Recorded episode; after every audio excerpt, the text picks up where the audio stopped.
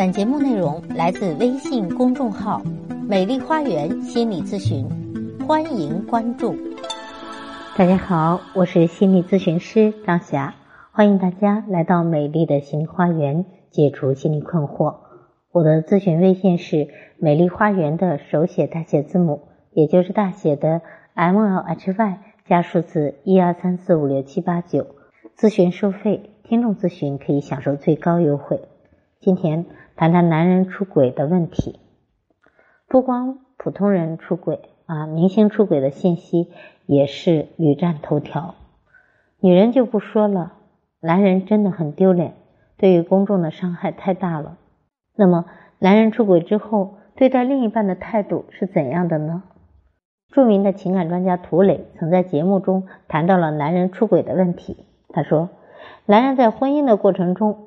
通过他对于犯错的三种不同的认识，可以体现出他对于这个女人到底是一种什么样的感情。第一，他刚刚有了出轨的念头，马上戛然而止，那说明这个男人还是爱这个女人的。